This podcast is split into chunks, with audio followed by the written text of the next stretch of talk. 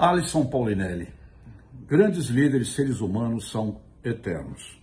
Na virada de 2017 para 2018, em Janaúba, Minas Gerais, eu entrevistei Alisson Paulinelli e perguntei que esperança você dá ao Brasil. Ele me falou algo que ficou registrado para sempre para mim. Ele disse: é muito importante que a sociedade civil organizada se organize porque, sem dúvida, dizia, dizia a democracia é o melhor sistema de governo. Mas, se você não estiver organizado, você vai receber aquilo que está mal organizado, porque o governo é uma interdependência muito difícil. Precisamos que todo o Brasil se organize para que a gente possa realmente usufruir o melhor do sistema democrático. E ele terminou dizendo: Eu não creio mais que somente governos consigam nos levar ao futuro. É muito importante a sociedade civil organizada. Eterno Alisson, para sempre em todo este universo.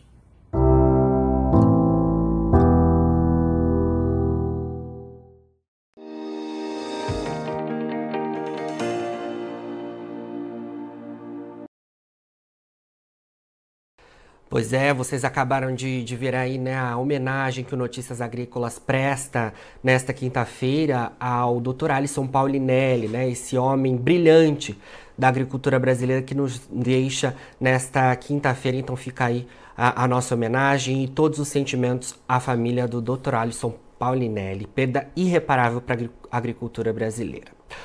Bom, eu vou falar sobre a, o mercado do petróleo agora, porque a gente tem acompanhado nos últimos dias que o mercado tem caído bastante né, nas bolsas internacionais. No entanto, na sessão de quarta-feira, a gente teve uma certa recuperação dos preços, altas até expressivas sendo registradas, e nesta quinta-feira o mercado opera ali com leves ganhos, praticamente próximo da estabilidade. Mas a gente vai tentar entender todo esse cenário e também que, que pode movimentar mais fortemente os preços ao longo dos próximos dias. Para isso, eu converso com o Tiago Davino, ele que é analista de mercado da Agriinvest. Tiago, boa tarde, obrigado por estar presente aqui com a gente. Boa tarde, Jonatas. Muito obrigado a vocês pelo convite. Vamos aí conversar sobre o petróleo, que anda, anda, anda chatinho ultimamente, né? Sem muitas oscilações bruscas. Exatamente, exatamente. A gente que viu né, nos últimos dias o mercado caindo bastante, né, Tiago? É, se a gente for olhar o acumulado né, de um mês, aí a gente tem uma queda. No entanto, ontem a gente teve essa alta aí, né, de alguma forma em correção, e hoje o mercado novamente volta aí nesse, nesse patamar praticamente lateralizado. O que, que você destacaria deste mercado que subiu forte ontem e que hoje opera aí é, praticamente próximo da estabilidade? É, o principal ponto para essa queda acumulada em 30 dias é o fator macro na economia global. Né? Sinalizações dos principais bancos centrais dos países desenvolvidos, Banco Fed nos Estados Unidos, o BCE na zona do euro, o BOE na, na Inglaterra, sinalizando continuidade de apertos monetários. E isso gera preocupações com relação à saúde da economia global. Vai entrar em recessão? Não vai entrar em recessão? A China também que não reage com seus números muito ruins em desempenho, tudo isso trouxe uma pressão de baixa nesses últimos 30 dias para o petróleo. E com preço muito baixo, como a gente estava vendo até terça-feira, é, os números começam a atrair demanda, e foi o que mostrou os dados dos estoques ontem semanais dos Estados Unidos, com uma queda muito brusca do estoque bruto, né, esperado 1,7 milhões de que, bilhão de que, 1 milhão e 700 mil barris de queda de estoque caiu quase 10 milhões. Né? Então, isso, isso é importante porque ele vai sinalizando que é um piso para o petróleo. Ali ele começa a atrair muita demanda, ao redor de 68, 66 dólares.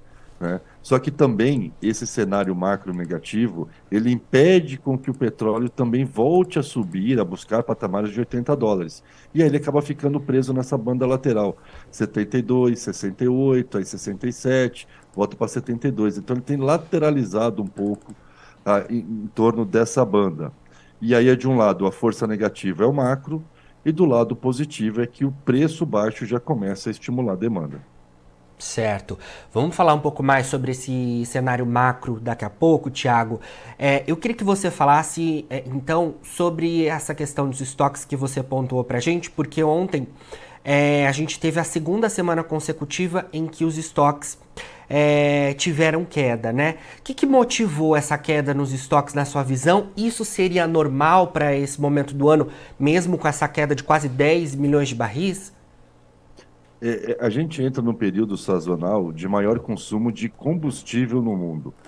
É verão no hemisfério norte, julho e agosto é marcado pelo período de férias, tanto nos Estados Unidos quanto na Europa.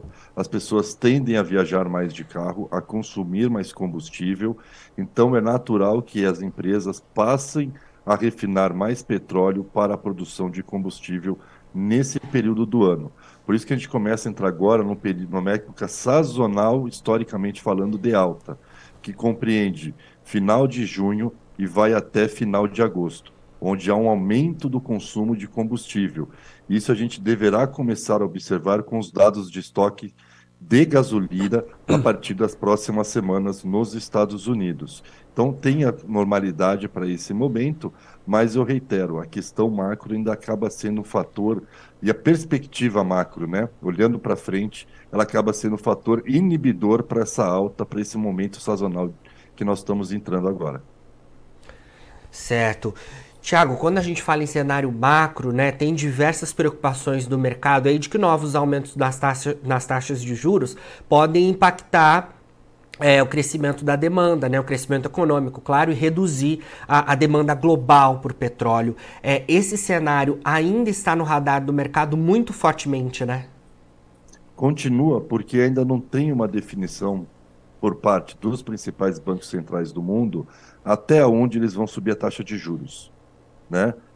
Três, duas semanas atrás, o Fed surpreendeu o mundo ao sinalizar mais duas altas de juros, sendo que o mercado só acreditava em mais uma alta de juros. Tá? E ontem o Powell voltou a frisar que mais altas serão necessárias. E aí o mercado fica na incerteza. Mas vai subir mais duas? Será que tem risco de mais três? Mas não era preciso só mais uma? Então essas incertezas que geram receio de que esse aperto monetário que não parece ter fim nos países desenvolvidos possa vir a trazer é, uma recessão para as economias maduras no mundo. E aí, consequentemente, impacta também os países emergentes, como a China. E aí a demanda global tende a ficar abaixo do esperado. Então, o cenário macro ele acaba sendo um fator momentâneo, momentâneo não, ainda ele vai mais uns dois, três meses, de inibir o potencial de alta do, do petróleo num período sazonal que seria de ganhos para o preço da commodity. Com Incerteza é o grande problema do momento. Até onde vai o, a alta de juros nos países desenvolvidos? Nem o pessoal do Banco Central sabe. Então, certeza é. gera né, cautela por parte do mercado. Com certeza, o mercado é, fica apreensivo, né? E, e, e, de alguma forma em, em movimento mesmo de, de, de, proteção, né? De cautela. Exato, exato. Tiago, e essa preocupação, como você falou, envolve os países desenvolvidos de um modo geral, e é claro, impacta nos subdesenvolvidos também, como o Brasil. E não essa questão não está restrita aos Estados Unidos, né? A gente também tem diversas preocupações na Europa e na Ásia. Exatamente. Na Europa, a economia dá claros sinais que está caminhando para uma recessão. E o banco e a Cristina Lagarde, que é a presidente do Banco Central Europeu, reforçando que precisa subir mais os juros, porque é admissível o nível atual de inflação lá na zona do euro. Só que se a economia já está padecendo, subindo mais a taxa de juros, o risco de uma recessão passa a ser iminente. E aí, isso tende a gerar menor consumo por parte da Europa de petróleo e derivados. E também temos a situação na Ásia, que é que preocupa a China. A China é o maior importador de petróleo do mundo. É o maior, é o segundo maior consumidor de combustível do, de petróleo e derivados do mundo. E a economia chinesa se esperava que ela fosse recuperar pós o fim das medidas de lockdown, feitas que acabaram em fevereiro. Porém, a China não dá sinais dessa recuperação que era aguardada. Né? Os chineses, ao longo da pandemia, aumentaram em um trilhão de dólares a sua poupança. Se imaginava que esse dinheiro, assim que fosse finalizado as medidas de lockdown, esse dinheiro viraria, viria rápido para o mercado, em, uma, em forma de consumo, como ocorreu na Europa, como ocorreu nos Estados Unidos e como também ocorreu no Brasil. Né? Na época da pandemia, as pessoas ficavam em casa, ao, não sair de casa, você gasta menos, poupa mais dinheiro, e aí, quando as coisas voltam ao normal, a tendência é você usar essa poupança que você criou para voltar a consumir. E se tinha essa expectativa sobre a China, só que a China não. Os chineses continuam retraído, continuam preocupados com o rumo da economia do país, porque a taxa de desemprego da população jovem está muito alta, acima de 20% lá na China. O número da construção civil não para de piorar. Né? A, a, forma de crescimento da China, baseada em investimento em infraestrutura, dá todos e claros sinais de que ela chegou no seu limite. Não tem mais como proporcionar uma manutenção de ritmo de crescimento alto para o gigante asiático. Então, a China acaba sendo um fator de muita preocupação. Se esperava essa retomada do consumo, ela não ocorre e aí isso é mais um fator que ajuda a pressionar para baixo o preço do petróleo, ou pelo menos impedir com que ele pudesse voltar a 80 dólares o barril. Ah, pegando os bancos estrangeiros, muitos estavam acreditando que o preço do barril do petróleo pudesse voltar a 100 dólares, agora na julho, agosto, por conta disso. Né? Aquela coisa do período sazonal de alta, com as férias na Europa e nos Estados Unidos, e a China retomando um rápido crescimento econômico, já que as pessoas não estavam mais em lockdown. Mas isso não tem ocorrido. E aí, por conta disso, está se frustrando e os bancos não param de cada vez mais revisar para baixo as suas projeções de petróleo. Já se fala em 70, 80 dólares, que seria o teto, 80 dólares que seria aí o teto nesse período de verão do hemisfério norte. Exatamente. Bom, Tiago, a gente, como já comentou, tem visto esses preços aí sem muitas mudanças, né? Tanto para o WTI quanto para o Brent. A gente tem, claro, as correções que ocorrem, a natural do mercado, mas os patamares de preço a gente não tem visto tantas modificações como você pontuou, né? Os bancos estimavam aí os três dígitos, mas isso já, já claro, foi revisto diante de todas essas movimentações recentes. Queria saber de você o que, que a gente pode é, esperar de novidades com potencial para o mercado se movimentar mais fortemente e se há possibilidade dessas é, movimentações acontecerem? Olha, diante do quadro que vem colocando os bancos centrais de total indecisão deles de até onde vai a, a alta da taxa de juros, esse quadro não deve mudar tão cedo. Então, isso vai manter as incertezas até onde vai a taxa de juros nas economias maduras.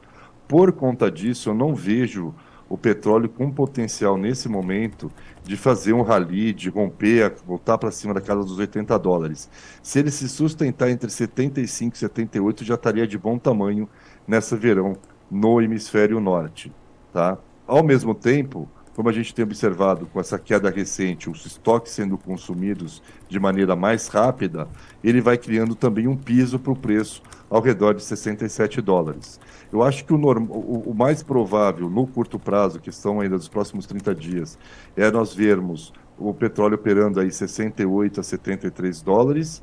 E caso nós tenhamos realmente confirmação de um maior consumo de combustível, ele podendo ainda ganhar mais uns 5 dólares ali para a virada de julho para agosto.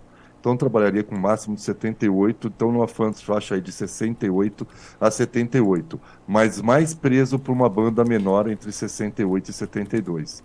Enquanto não tivermos uma clareza até onde vai a taxa de juros dos países desenvolvidos, o preço do petróleo tende a seguir relativamente empacado nos níveis atuais. Vamos acompanhar aí, então esse cenário, né? E claro, detalhando semana a semana toda essa movimentação e se a gente pode acompanhar essas novidades, né, Tiago? Obrigado mais uma vez pela sua entrevista. É sempre um grande aprendizado aqui para a gente falar com você, viu? É isso, eu que agradeço a todos os ouvintes, né? E vamos acompanhar aqui que os bancos centrais aí dos países desenvolvidos não vão nos trazer ainda de política monetária. Isso é crucial para o movimento do petróleo, para o movimento das commodities agrícolas, para o dólar também e para o mercado acionário. política monetária ela interfere em todos os ativos do mundo e por isso que ela é muito importante. E o petróleo, que vive muito sob expectativa de demanda, é um dos mais afetados. Com certeza. Tiago, obrigado pela sua entrevista mais uma vez. Eu agradeço. Até mais. Tchau, tchau. Bom trabalho. Até mais. Bom final de semana. Bom, conversamos então com o Tiago Davino, ele que é analista de mercado da Agriinvest, a gente falando sobre as movimentações no mercado do petróleo nesta reta final de semana, trazendo para vocês todo, todo o resumo né, de como foi a semana de movimentação nos preços e também as perspectivas para esse importante mercado. Eu não posso deixar de falar para vocês que a gente está na, nos últimos dias, né, no finalzinho aí das inscrições do prêmio A Melhor História de um Agricultor e você pode participar. Lá no nosso site tem todas as informações sobre essa premiação. É muito simples, é só você gravar um vídeo e mandar para a gente através do WhatsApp. Tudo tá certinho lá na home do nosso site e é muito fácil. Eu também vou falar agora sobre uma parceira da melhor história de um agricultor com notícias agrícolas, que é a Singenta. Você já conhece o Acessa Agro? O Acessa Agro é a plataforma de benefícios da Singenta. Nela você ganha pontos através da compra dos produtos da marca. São mais de 3 mil itens que você pode ir lá procurar e comprar. Vá agora mesmo ao acessaagro.com.br e conheça. Se você é agro, acessa. A gente fica por aqui com o nosso boletim, mas daqui a pouquinho tem mais informações de mercado. Fica por aí, a gente se vê.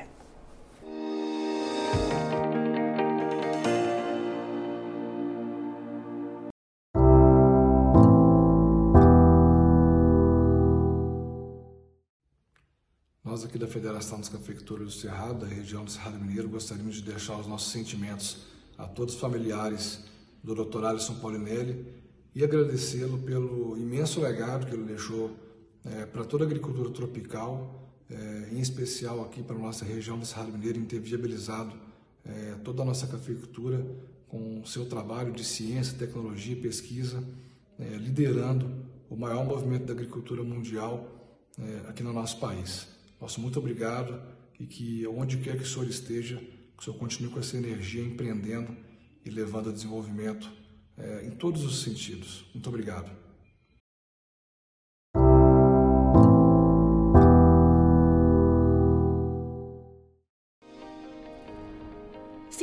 Nossas mídias sociais no Facebook Notícias Agrícolas, no Instagram arroba Notícias Agrícolas e no nosso Twitter arroba Notiagre. E para não perder nenhum vídeo, não se esqueça de nos acompanhar no YouTube e na Twitch, Notícias Agrícolas Oficial.